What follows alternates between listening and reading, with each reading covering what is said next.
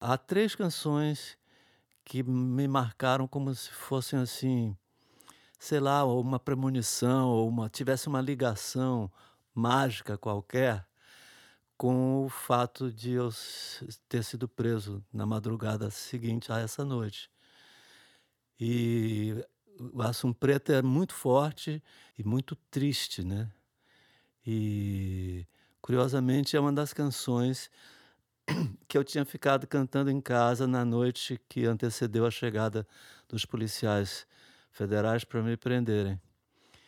É... E eu vim, porque é uma, é uma, é uma canção de, de prisão, né? Porque o, Assum Preto é, é estranho, porque diz assim, o Assum Preto ele é cegado para não fugir, então ele em vez de botar na gaiola, porque ele supostamente tem uma, uma, uma, tradição no Nordeste que diz que o Assum Preto, quando é cegado, canta mais e canta melhor. E que fica preso sem, sem precisar de gaiola. E que ele muitas vezes é, podia, o Assum Preto podia pensar mil vezes, é, mil vezes acima de uma gaiola, tanto que o céu pudesse olhar, entendeu? E a música é muito tocante. E eu cantei a noite toda. Quando no dia, o dia nasceu, eu estava quase adormecendo, e que aí eram esses policiais para me prenderem, eu fiquei assustado. E, e, toda vez que eu lembrava das canções que eu cantei durante a noite, eu, eu ligava e achava Assum Preto assim. E as outras duas são Súplica, uma canção que o Orlando Silva cantava, que é muito bonita, que eu gostava muito porque ela, os versos dela não rimam, né? São versos livres, é uma coisa rara na canção tradicional brasileira ter, ter, ter versos livres. São versos brancos, como se diz. E é uma coisa da poesia moderna. E, e essa canção é uma canção tradicional e cantada num tom, naquele tom eloquente de, de, de, de Orlando Silva, com voz tradicional, impostada, bonita. E, e, a, e a letra é sem. A letra é sem rimas, eu achava fascinante.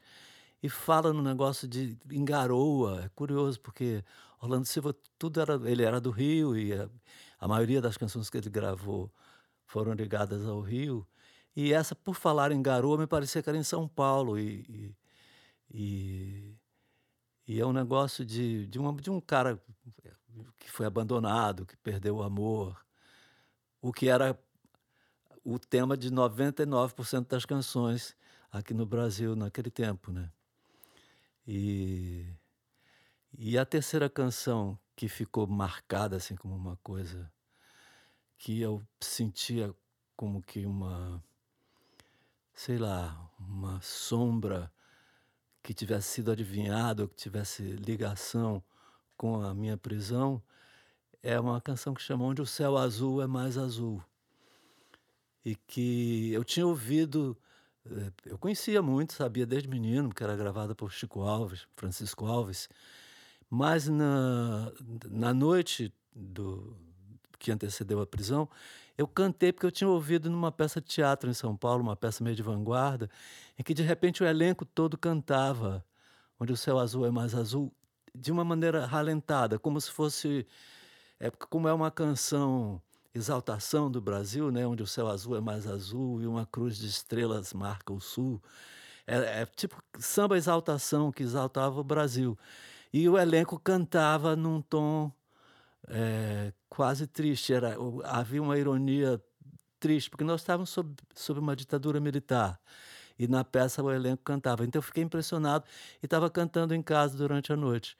Então, como eu, como eu fui preso na manhã seguinte, no início da manhã, né? Antes de eu adormecer de fato, então eu liguei uma coisa a outra e essas três canções que são lindas em si, por suas por razões diferentes, é, ficaram marcadas na minha cabeça. Quando eu estava ainda na solitária, tinha um vizinho de numa outra solitária que eu não conhecia, tinha um sotaque nordestino, era um homem mais velho, e ele pedia para eu cantar a súplica. É estranhíssimo, porque é uma música que tinha que eu já tinha lembrado da noite da prisão como uma coisa que como se fosse uma premonição, uma algo que contribuísse para o encaminhamento para essa dor de ser preso. E justamente esse esse esse vizinho de Solitária, que ficava numa solitária entre a minha e a de Gil, ele pedia para eu cantar você sabe súplica que o Orlando Silva eu pensava: "Cara, esse cara está me pedindo, você canta para mim", porque ele sabia, ele tinha muito ele era um sujeito mais velho, habituado a ter estar em prisão e tal, sabia quem era o oficial oficial do dia que era mais receptivo e simpático, sabia quem era o soldadinho que tomava guarda o carcereiro, né, se era um cara uns a gente tinha que ficar quieto, dizer: "Olha, hoje o negócio é jogo duro". Quando era mais legal ele ficava comunicativo, e aí ele quando ficava bem ele pedia para eu cantar, porque ele sabia que que eu e Gil é que tínhamos chegado. Então ele pedia para eu cantar, pedia para eu cantar súplica.